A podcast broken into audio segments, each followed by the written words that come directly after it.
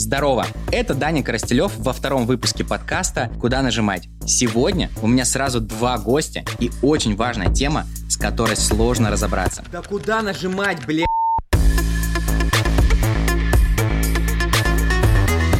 Я поговорил с основателями норм агентства о разных стратегиях позиционирования. Их путь – это фокус на одном продукте и лучшей экспертизе на рынке. Путь моего маркетингового бюро – режим одного окна, когда мы умеем решать любые задачи для бизнеса. Есть много плюсов и минусов у каждой из этих стратегий. И мне очень понравилось, что диалог мы построили не с позиции экспертов, где мы точно знаем, как правильно, а с позиции собственников, у которых тоже много сомнений и вопросов. И перед стартом напомню, подписываться на мои социальные сети. Вы легко найдете меня, если напишите в поиске Даня Коростелев. В фамилии две буквы О и две Е. Или по ссылке в описании. Приятного прослушивания. Ребят, привет! Очень рад вас видеть и слышать. Привет, спасибо, что пригласил. Ну, давайте сразу с вами познакомимся, потому что я вас не так сильно знаю, и слушатели мои, скорее всего, тоже. Расскажите немножечко о себе, о своем опыте, чем сейчас занимаетесь. Я предлагаю начать с Вики, пропустить девушку вперед. Всем привет, меня зовут Вика Аргашева, я сооснователь норм агентства. Мы делаем а, продающие вебинары и спецпроекты для бизнеса. В общем, мы лидгеним, делаем продажи и просто вообще делаем качественный контент, наслаждаемся жизнью, работаем с огромной командой. Кажется, что это сейчас мой самый релевантный опыт, просто делать качественно, чтобы это еще и приносило продажи. А меня зовут Антон Беляков, я партнер Вики, и я добавлю, что мы продвигаем сложные продукты через контент-маркетинг. На самом деле у нас э, меняется частенько позиционирование. Так понимаю, мы сегодня будем говорить как раз-таки о нем. И иногда мы говорим, что мы делаем обучающий маркетинг. Иногда говорим, что помогаем продавать через обучение. В общем, кажется, тут есть о чем поговорить. Это интересно, и надеюсь, что из этих дескрипторов вы поняли, э, кто мы такие. На предсозвоне вы сказали, что история норм-агентства сложилась как-то сама собой осознанно так нишеваться, выбирать это позиционирование. Ну, такого решения вы не принимали. Расскажите тогда, как так случилось, как случилось норм агентства с текущим позиционированием? Я думаю, что к тому моменту, когда мы уже выйдем или чуть попозже уже будет публикация на Русбейс, где мы как раз рассказываем про то, как мы открыли агентство и где я продвигаю мысль, что одной узкой экспертизы достаточно для того, чтобы делать классное агентство, и работать с очень большими клиентами. У нас с Антоном так случилось, что мы оба работали в вебинарах в Техе, я в Skillbox, Антон в Skill Factory, и мы просто поняли, что мы можем эту экспертизу экстраполировать вообще на весь рынок. Начали тоже с Теха, продолжали, продолжали, и расширились э, вообще до всего рынка. Сейчас еще и на международку вышли уже как 10 месяцев мы на международке и тоже прекрасно себя чувствуем, потому что мы умеем делать контент-маркетинг, умеем делать классные цифры, доходимость, вовлеченность. И мы из тех ребят, которые на узкой нише выезжаем а дальше с позиционированием, к нам приходят э, вот за конкретными продуктами. Я бы добавил, что есть на самом деле разные типы клиентов еще, вот, э, потому что мы изначально вебинарные ребята, и онлайн-образование понимает, для кого мы и что мы делаем. Но когда мы лезем шире и расширяем сегменты своих клиентов, мы понимаем, что есть клиенты, если к которым мы зайдем в лоб и скажем, ребята, давайте поработаем, мы делаем предыдущие вебинары, они нам скажут, подожди, зачем в нашей бизнесе, зачем в недвижимости, зачем автодилерам там, или зачем в фэшн-индустрии, зачем эти продающие вебинары, как и почему. И мы начинаем придумывать, что мы делаем обучающий маркетинг или делаем спецпроекты. И по факту как-то сейчас у нас на сайте одно позиционирование, но иногда мы более гибко заходим в холодную каким-то другим клиентам, оно звучит по-другому, потому что так им понятней. Ну, нам так кажется. А какая сейчас пропорция между вот образовательным рынком среди ваших клиентов и всеми остальными?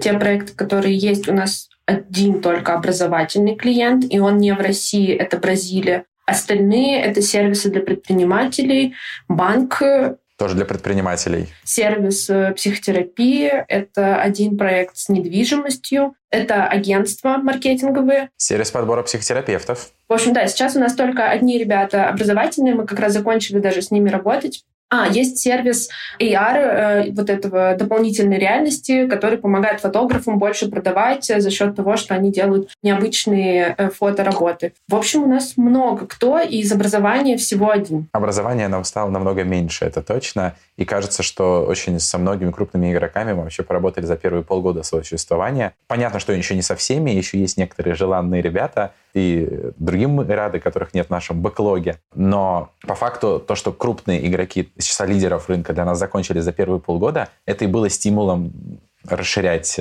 сегменты нашей целевой аудитории. Честно, я думал, что все-таки вы больше уходите в сферу образования. Так кажется, так кажется, да. Все так думают.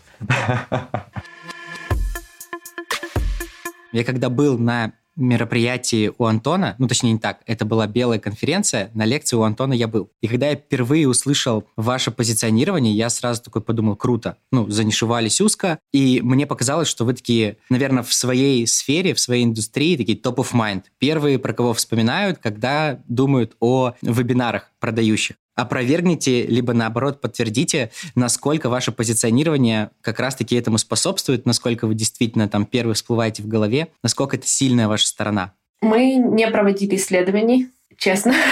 У нас нет цифр на этот счет. Но нам очень часто говорят, что вы достали светить кейсами, вы достали везде, хватит. И когда одна из топовых школ искала продюсеров вебинаров, и ей в какой-то момент посоветовали нас, нам прям уже скинули скрин, что да, они достали, я знаю про них, я хочу продюсера, я не хочу агентства, про них знаю. Ну, в общем, мы сейчас э, с этой школой очень дружим, мы вместе работаем, но э, сам факт того, что действительно, когда кто-то говорит вебинары, и всплываем мы и советуют нас, в общем-то, мы к этому долго шли, и, в общем-то, это одна из задач, мне кажется, нашего продвижения. Антон, ты как тут думаешь?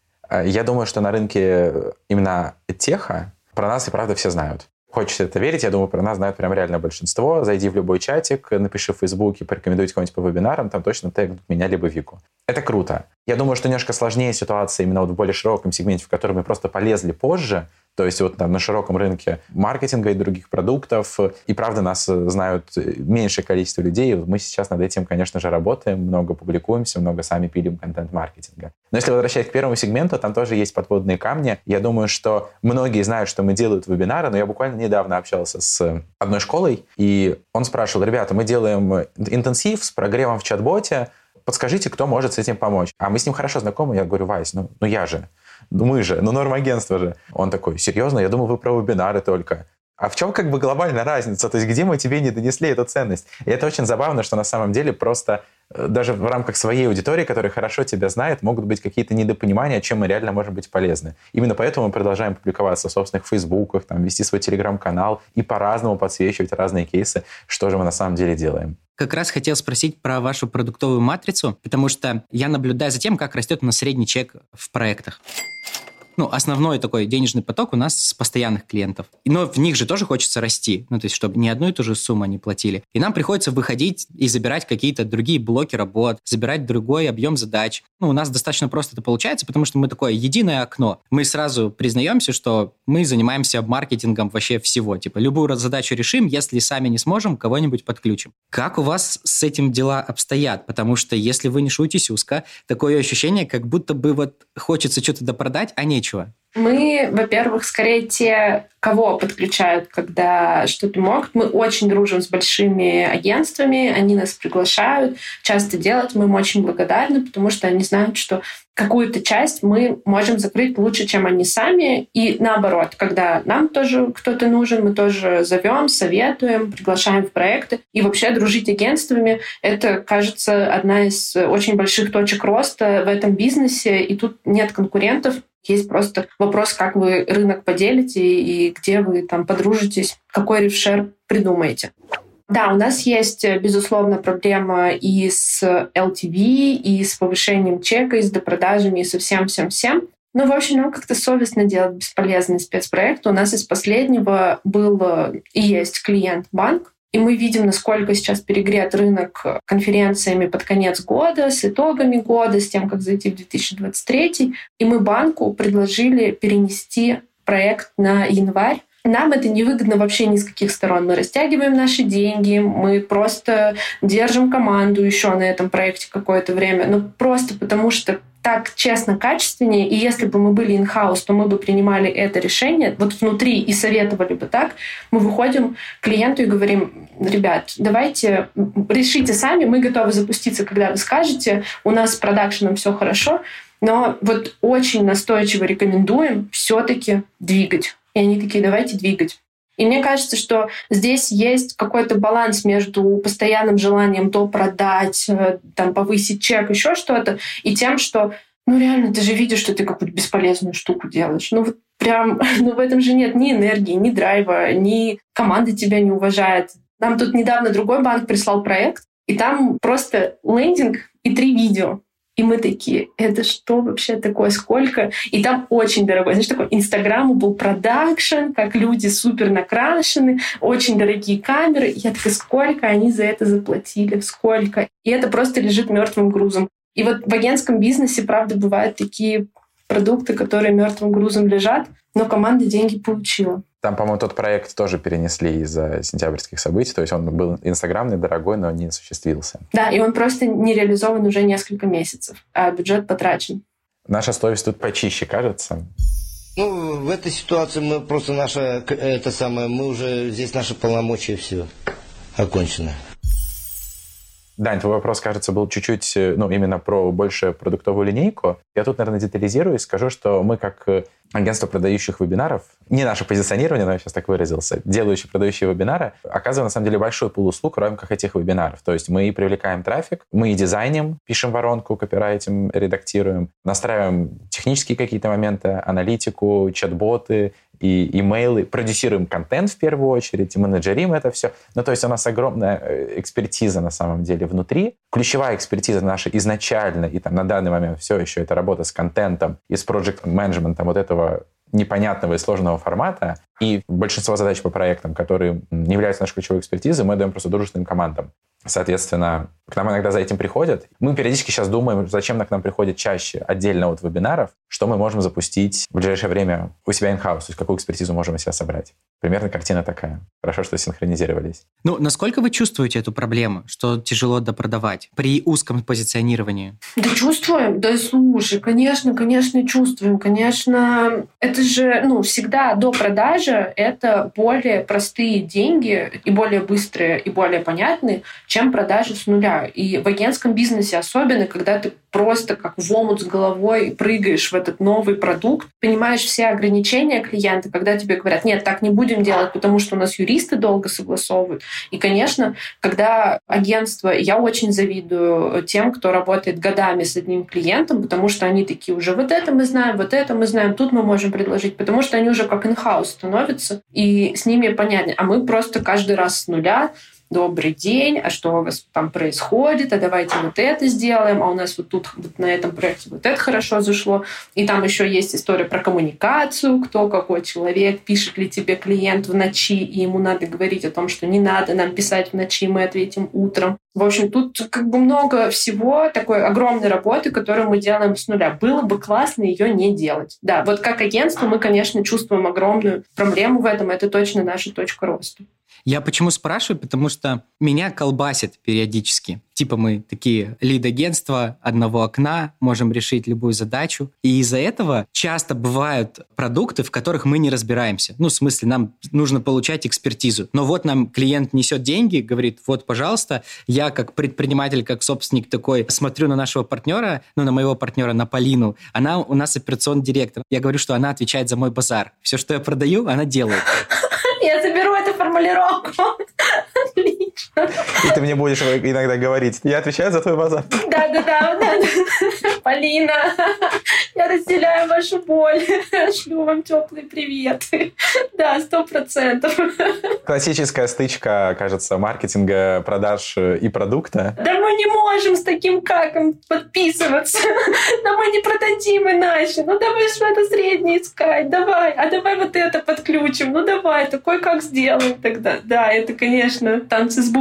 Да и приходится постоянно эту экспертизу где-то вытаскивать. И мы иногда с ней разговариваем, типа, блин, может, идем в исследование? Маржинальность огромная, ценность огромная для клиента. Просто денег достаточно. Масштабировать это как продукт тоже очень легко. Я иногда думаю, либо там какой-то отдельный бренд запустить чисто по исследованию, либо вообще сузиться вот в исследование, в разработку стратегии. Но что меня пугает? Меня пугает, что в этом нет потока денежного, того, который создается. Ты отработал исследование, и все, и тебе нужно искать новое исследование исследование, и потом еще новое исследование, и потом еще новое исследование. Просто мы как бы их делаем, у нас есть обонка, ну, сопровождение, мы можем вообще стабильно планировать свое будущее на там несколько месяцев вперед, но с исследованием это тяжело. Хвастайся, хвастайся.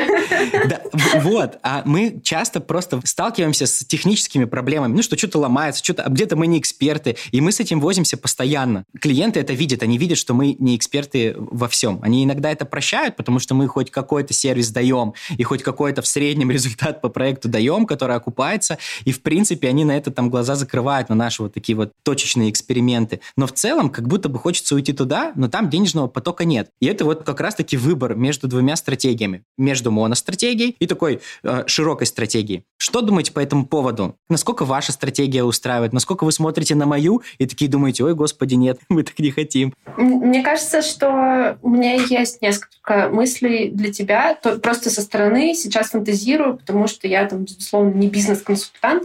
Из того, что вижу я там со стороны, то, что я слышу, мне кажется, что ум сердцем не в ладу, что хочется и денег, и при этом хочется и до продаж. Мне кажется, что история с исследованиями нужно понять вообще, насколько это важно, насколько вы в этом уверены. Я просто не верю, что можно продавать продукт, в котором вы не уверены, в котором ты думаешь, ну мы сделаем как-то на среднем уровне, и нас вроде как там как-то простят. Ну, я Думаю, что мне кажется важным бизнес-партнеру там, постоянно давать понять Антону, что мы делаем супер вообще проекты, что мы высочайшего качества. Пожалуйста, рассказывай о нас больше, ярче и лучше. Мы не подведем. Там не будет так, что мы в красивой какой-то там упаковке продаем не очень вкусную конфету. И я там говорю, смотри, какие у нас цифры, мы давай кейс напишем, еще что-то. И мне кажется, это очень важно дать понять, что на меня можно опереться, проект будет реализован хорошо. Вот поймите, как у вас с исследованиями здесь, и подумайте, вообще хотите ли вы так, уверены ли вы в них э, и так далее. И там можно набирать уже, там, если туда фокус, то отдел продаж, э, исследование довольно понятный продукт, понятно, как его продавать. Мне кажется, что там можно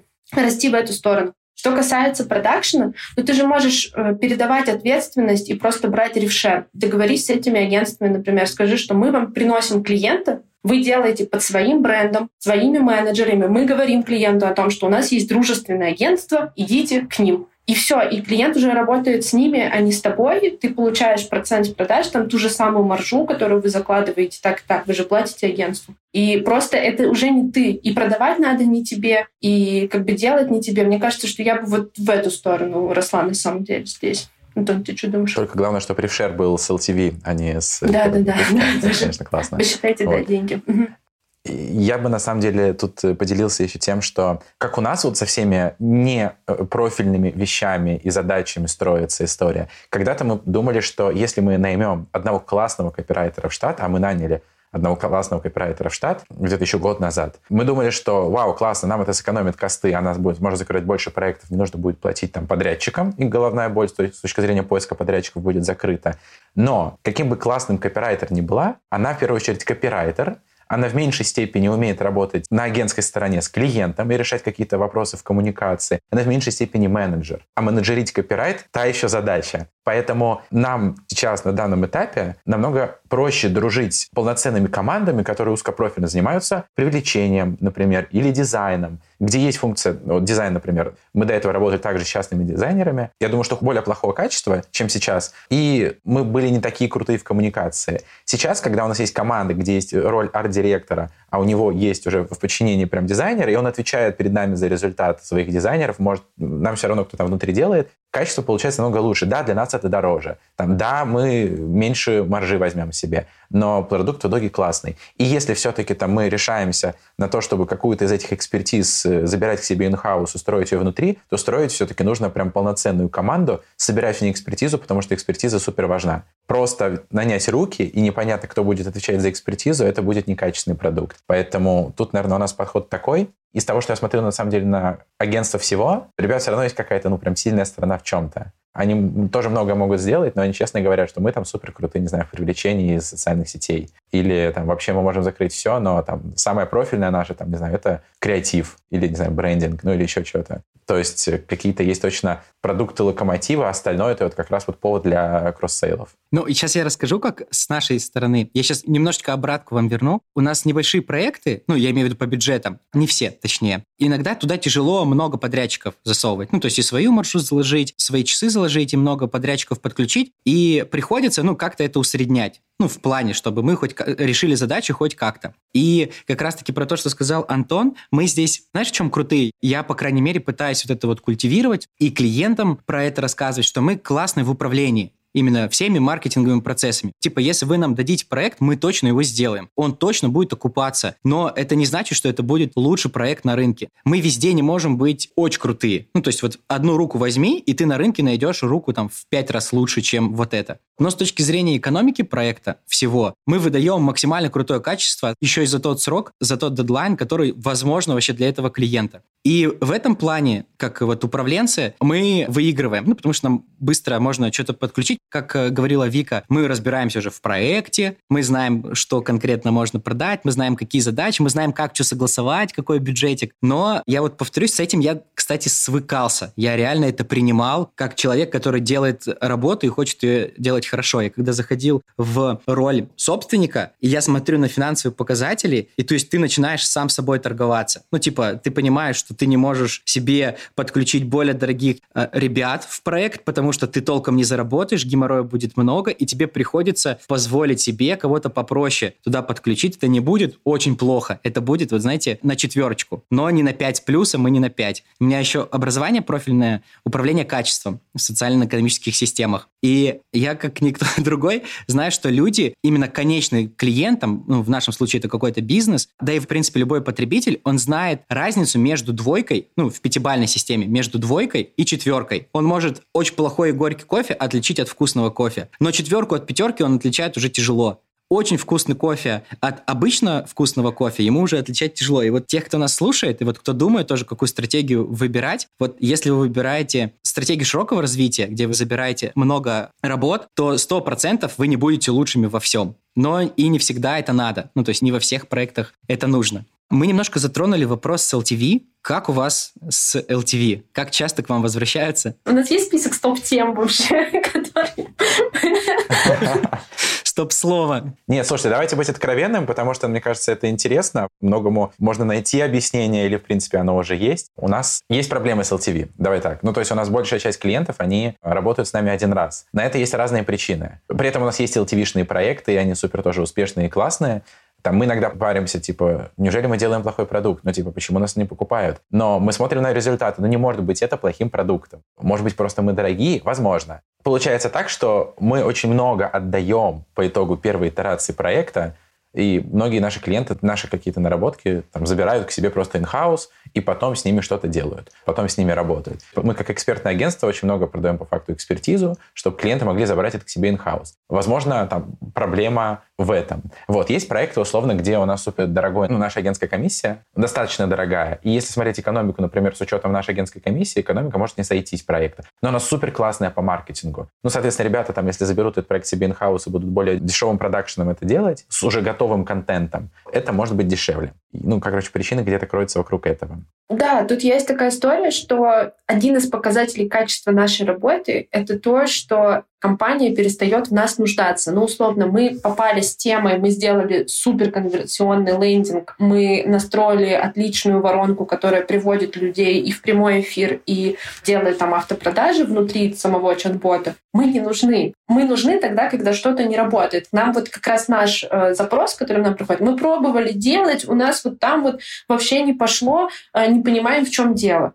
И вот наша задача как раз, чтобы оно пошло и чтобы оно работало. Наш первый клиент SkyPro, огромный онлайн-университет. Но вообще, заходя в проект, мы понимаем, что это не навсегда. Как раз у нас продукт такой, что если мы навсегда, то мы реально очень плохого качества продукт делаем. Если мы все время нам надо тестировать гипотезы, пробовать, пробовать, пробовать, нет, наша задача придумать такой контент, который будет лидгейнить без нас. И наша задача выйти из проекта. Ну конечно, тут э, как бы о каком LTV может идти речь.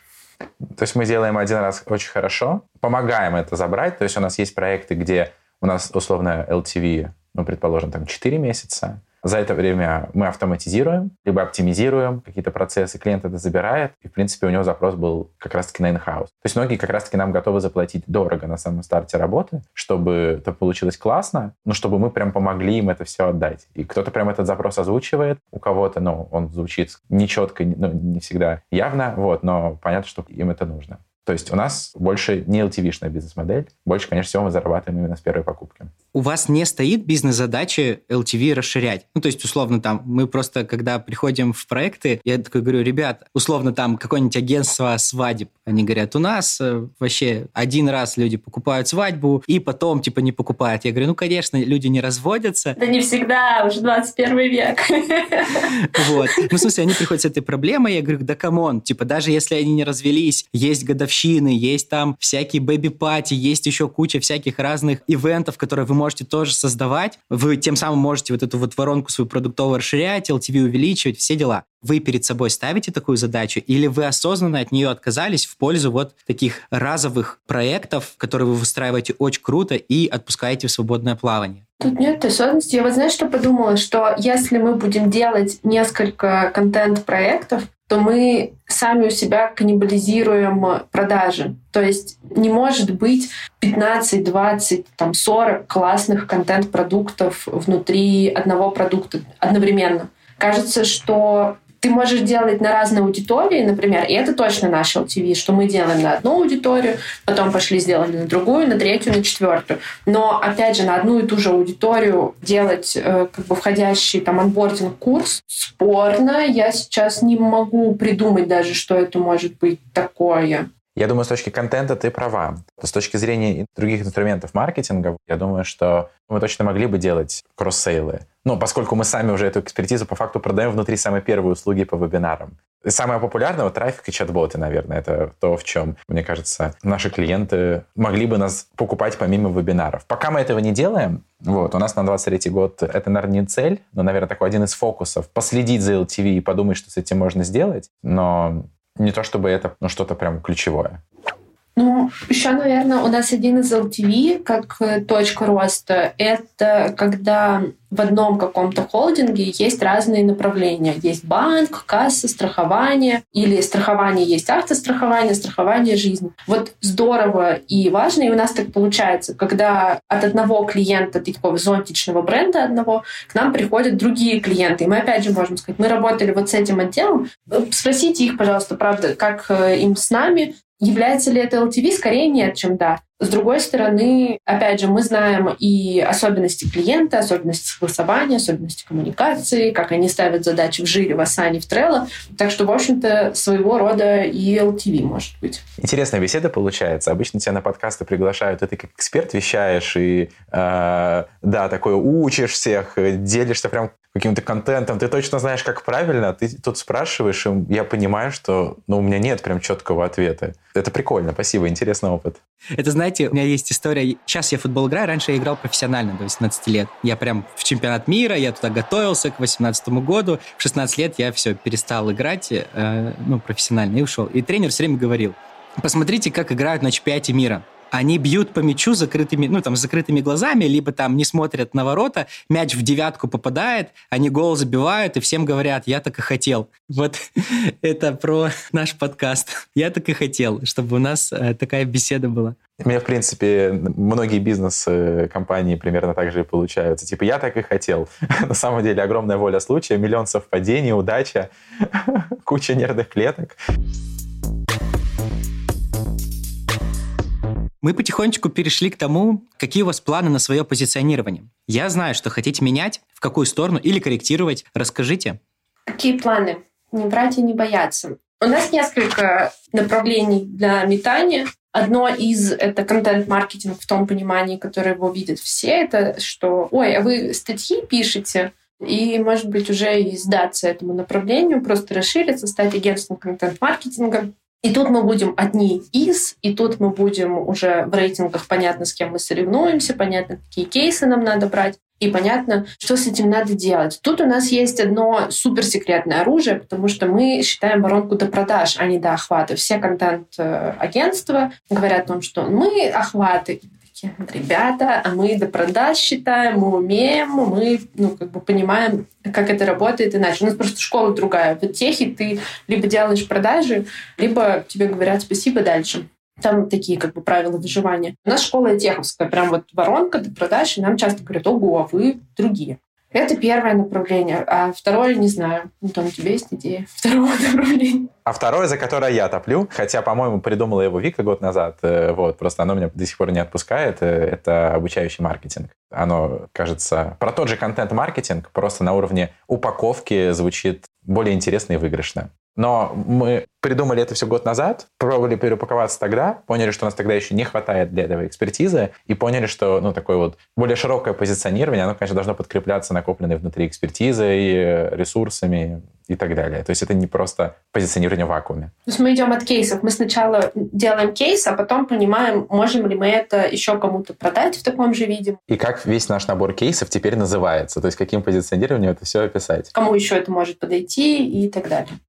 Про образовательное направление я хотела сказать, что вообще в мире это супер актуально, и большие компании делают собственные академии для того, чтобы выращивать себе клиентов, и это на самом деле такая инвестиция в светлое будущее компании, и те, кто уже плотно стоят на ногах, они понимают, что нам надо уже на более ранние этапы переходить, потому что они дорастут, станут через пару лет нашими прям целевыми клиентами, и мы готовы в это вложиться, уже сейчас их в нашу воронку собрать. А как вы смотрите на рынок HR бренда, на поиск соискателей? Там же все те же технологии. Мы на него смотрим очень активно. Опять же, это одна из мечт Антона уже очень давно, и мы как-то в это направление тоже смотрим. Это один из моих уже фокусов на 2023 год. У нас есть нетворкинг на этом рынке. Понятно, как бы, кому можно с этим идти пока нечего показывать. Вот как бы одна из задач сделать так, чтобы было что показывать. Как раз кейсо-ориентированный такой подход. Но да, HR точно наша история. HR-бренд, да, есть просто еще массовый найм, такой HR-маркетинг. Думаю, что через вебинары можно нанимать на массовые позиции каких-то новых быстро растущих направлений. Например, там Яндекс Такси запускается в Дубае, им по-любому нужно огромное количество там, водителей, или доставка запускается уже в каком-то новом городе, нужны курьеры. Это большой набор массовых людей, их всех точно можно привлекать через вебинары, продавая идею работать в этой компании. Там миллион своих сложностей про то, что не всегда целевая аудитория именно готова смотреть вебинары. Ну, потому что они менее диджитализированы, например. Но я не опускаю руки, и мне кажется, тут еще можно что-то придумать. Если бы вы выходили на рынок только сейчас, представим, что вы сейчас запускаете новое агентство, просто перезагрузка у вас. С каким бы позиционированием выходили? С узким или с широким? Я думаю, что с узким, если честно. Как сказал недавно наш один собеседник, если бы мне сейчас предложили бы делать агентство, я бы не делал. Ты бы не делал? Не, нет, это, это говорил э, один наш участник нашего эфира, один известный в маркетинговой сфере. Викс, ты с каким бы выходила? Ты сказала, я задумала, делала бы я агентство. Я думаю, что да, я бы делала агентство, потому что, несмотря на все волны наших настроений, то, какая вокруг именно агентство подобралась команда, и то, насколько именно агентство дает потенциал к развитию людей в самых разных сферах, и ты никогда не знаешь, где кто себя найдет. Я уверена, что в продуктовом бизнесе это невозможно просто. Я бы вот с этой точки зрения точно делала агентство и тоже, наверное, делала бы супер нишевым, потому что вот ты говоришь, что нет разницы между двойкой и четверкой. Четверкой и пятеркой. А между двойкой и четверкой есть. Да-да-да, четверкой, пятеркой. Я вот знаю, что засыпать с тем, что мы сделали на 6 из 5, прям мне очень классно. У меня такой синдром отличницы, у меня два красных диплома, понятно, что откуда все это идет. Я бы не смогла, честно, там думать, что ну мы сделали же как-то на четверку, и нормально. Вот у меня такой нездоровый в этом плане перфекционизм. Думаю, что он очень ограничивает меня как предпринимателя. Но я бы по-прежнему со своим характером и с собой, какая я есть, выходила бы с узким позиционированием. Мне интересно, делал бы Антон вообще агентство? Вот что я хочу спросить. Я думаю, очень зависит же от обстоятельств. Ну, то есть то, что мы запустили агентство, это тут есть воля случая, то, что как минимум познакомились, и тут наши желания и какой-то бэкграунд совпали. Я думаю, что в данный момент я подходил бы к, тому, к какому-то созданию бизнеса, возможно, более осознанно. Я бы точно не отказывался в создании агентства, там, если бы были на то сопутствующие обстоятельства, потому что кто-то говорит, что агентский бизнес суперсложный. Я думаю, что любой бизнес суперсложный. Везде свои заморочки. Подожди, делал бы ты агентство со мной еще раз? Согласился бы ты? Неловкая какая пауза. А. Да, понятно. Я поняла. Я бы повторил бы наш путь на самом деле. Вот. Я думаю, что он э, супер классный. И тут можно было бы, конечно, что-то поправить, каких-то ошибок избежать. Работу над ошибками провели, это было бы супер интересно пройти этот же путь быстрее, эффективнее и так далее. Вот, э, широко или узко, мне почему-то сейчас хочется сказать, что широко, потому что мы, ну, наверное, достаточно долгое время, частично еще сейчас, находимся в такой роли самозанятых. Ну, то есть мы не типичные там, владельцы бизнеса, мы не, не собственники бизнеса. Мы недавно поняли, у нас нет типа ярко выраженного SEO, который верхнего уровня смотрит на весь этот бизнес и отвечает, не знаю, там, за ключ ключевой показатель прибыль. Я, как больше выполняю роль коммерческого, выполняю ответственность за выручку. Вика отвечает за качество наших проектов и в какой-то степени за расходы. Но вот кто видит картинку в целом, у нас человека нет, и мы сейчас только начинаем уделять этому внимание, за это мы немножко огребли. И я думаю, что было бы классно открывать бизнес сейчас, делать что-то сразу более широкое. Возможно, не по всем фронтам сразу, возможно, по нескольким, но сразу заходить в позицию собственника и строить именно проектную команду без нашего участия, собирая экспертизу на рынке. Вот я не знаю, возможно ли это, но почему-то сейчас вижу это таким образом. Отпустить эту роль самозанятого, когда у тебя уже ну, выработалась и у тебя привычка, и у тебя в какой-то степени бизнес-модель от этого зависит, это достаточно сложно. Вы рассказываете, и я невольно спроецировал этот вопрос на себя, хотя я совсем это не планировал. Я просто сейчас расскажу ситуацию, как произошло в феврале. Мы были больше ярко выраженные такие digital, ну, то есть к нам за цифровыми услугами приходили. Мы были намного меньше, раз в пять, наверное, были мы меньше до февраля. И я понял, что нас вот эта вот как раз-таки управленческая модель широкая, она спасла, потому что в какой-то момент заморозились бюджеты, в социальные сети. В какой-то момент заморозились там проекты определенные, а рекламные бюджеты у локального бизнеса, они как будто бы остались, а никто их не мог освоить. Вы не поверите, мы просто начали выкупать наружку, ну, в городе. Мы начали выкупать все лифты. У нас даже после этого там шутка такая, ну или не шутка, я не знаю, возникла с Полиной, вот как раз-таки с моим партнером. Нам скидывают отчеты, ну, ребятам по лифтам, а мы смотрим там из шести слотов пять наши проекты. И я такой думаю, может, мы купим это рекламное агентство, которое в лифтах вешает рекламу, потому что, ну, мы им почти, ну, там, сколько это процентов оборота мы им делаем. Просто из шести слотов пять, э, ну, проекты, которые мы обслуживаем. И нас это сильно спасло, потому что мы такие, типа, ну, ок, здесь не работает, погнали туда. И вот мы вырастили внутри сейчас вот такое, мы стали таким небольшим рекламным, что ли, агентством. Мы сейчас закупаем рекламу здесь. Ну, мы и создаем рекламные кампании. И сейчас их здесь закупаем. Нам начали возвращать ребята, куда мы направляем деньги, комиссию. Ну, вот эти те самые лифты, они нам еще и комиссию возвращают. Я такой, вау, у нас еще отсюда деньги появились. Но, честно, мы бы так точно бы не переобулись, если бы делали чисто SMM например, потому что мы знаем, что в городе, ну, в Хабаровске, вот у меня там четыре знакомых агентства, они закрылись вот как раз-таки после февраля. Вот мы как-то выжили. Ну, то есть я тут никак не сужу, там, что лучше, э, узко или широко, я не знаю. Но вот наша история такая. Мне кажется, что это про адаптивность и вообще про готовность э, переобуваться в прыжке и понимать, что никакой опоры быть вообще не может. И слова клиента, который говорит, да-да-да, я там принесу тебе эти деньги, и все. Он может просто перестать отвечать тебе в личке. Сколько? Два месяца, Антон, вот последний кейс буквально. Просто человек не отвечает, хотя уже да-да-да, уже о дате договорились обо всем.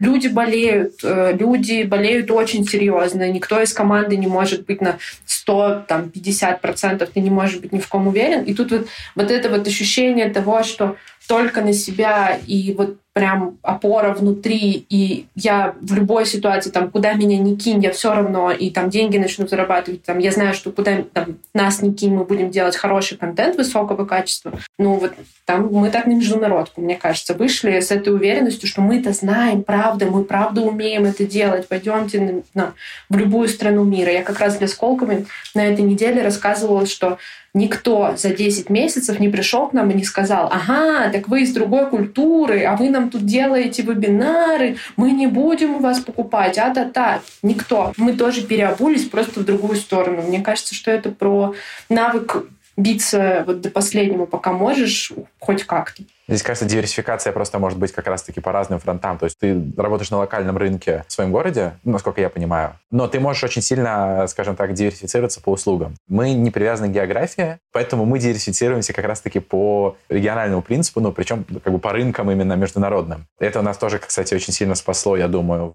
Ну, мы поработали на, скольких, на девяти рынках э, за полгода поработали.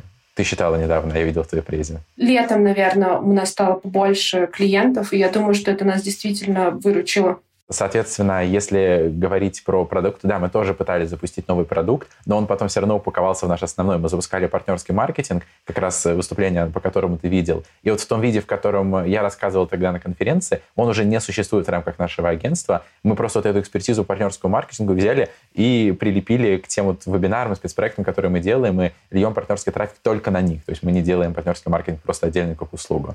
Хорошо это или плохо, не знаю, но с точки зрения упаковки и там продажи это точно классно звучит, с точки зрения результатов тоже. С точки зрения продуктовой вот линейки не могу сказать, но мы довольны тем, как это случилось.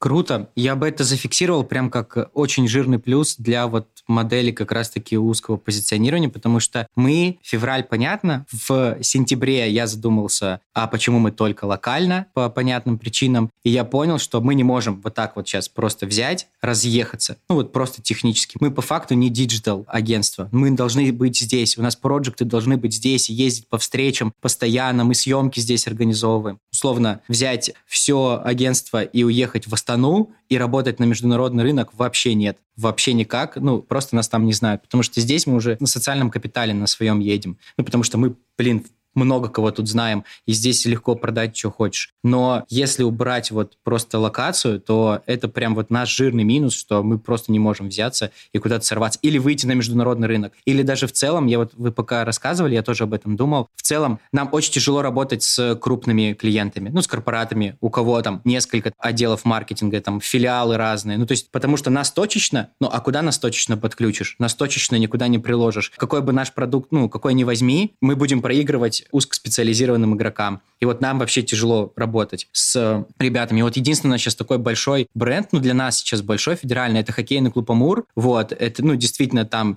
для нас большой в городе, но исключительно потому, что мы тут. Ну, в смысле, они с нами работают, мы закрываем весь маркетинг, мы раскатили крутую рекламную кампанию, с которой мы там планируем выиграть э, премии там в КХЛ их внутренние. Но мы понимаем, что это только исключительно потому, что они тут, мы тут, и мы такие, вау, круто, ребята, у нас матч сложился. Но вот просто уехать нет, это вот огромный минус. Это так, что надо подумать слушателям.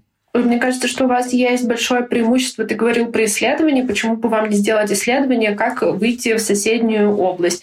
И просто сделать такой гайд о том, как выйти в соседнюю область.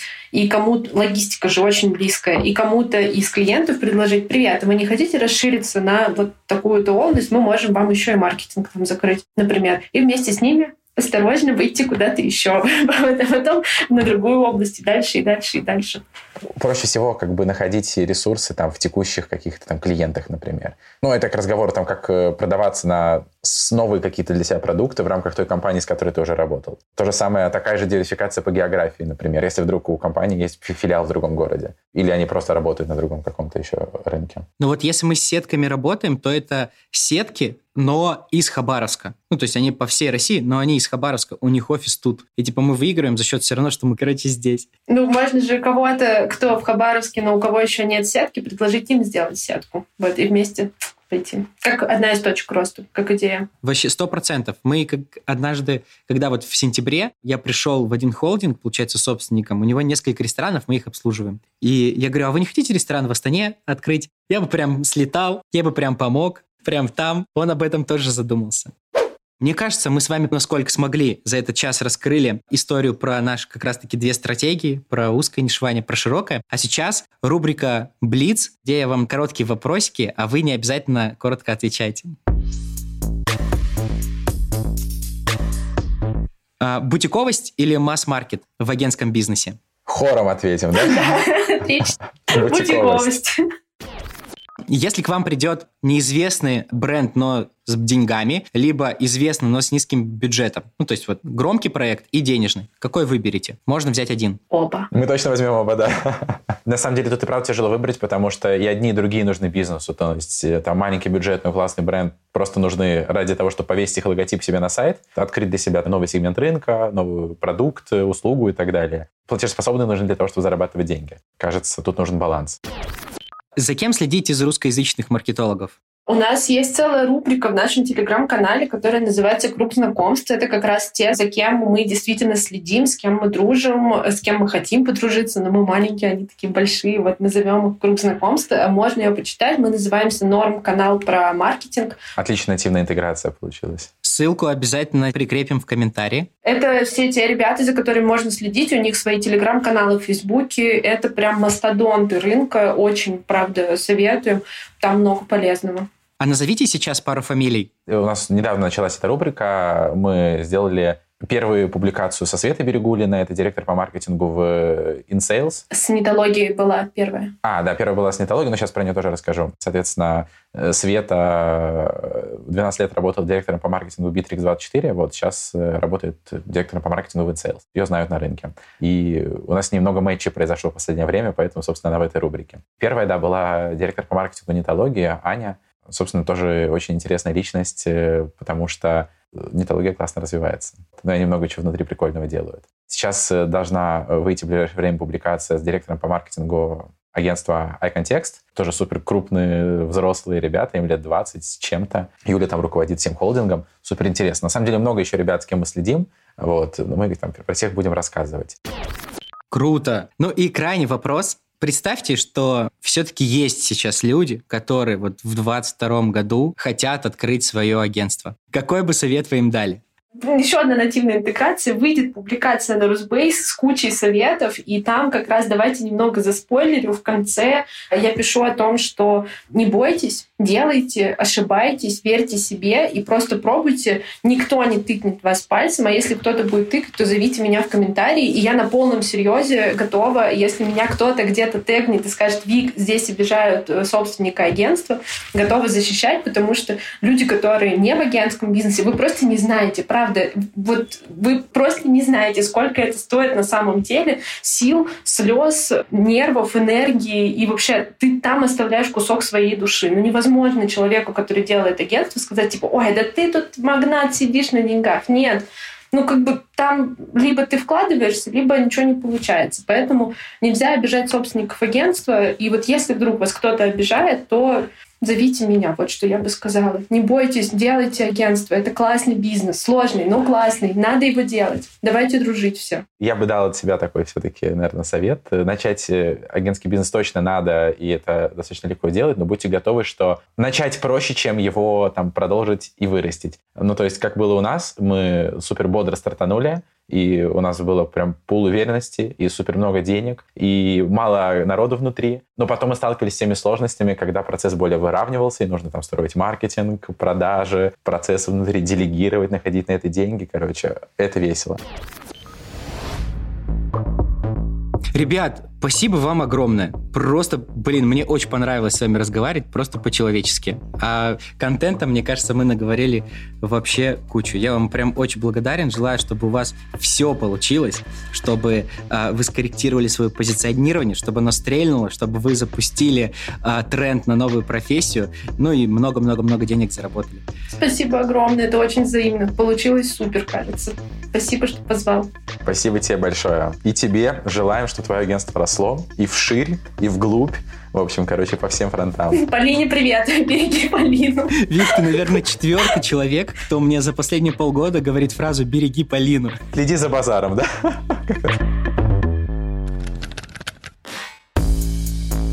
Вау, получился очень насыщенный выпуск. Поделитесь им в сторис, если вам тоже понравился. И не забудьте поставить оценки в Яндекс Музыке и Apple подкастах. Это очень помогает нам в продвижении.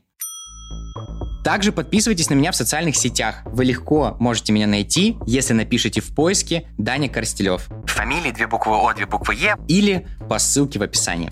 Спасибо, что слушаете. Вы супер.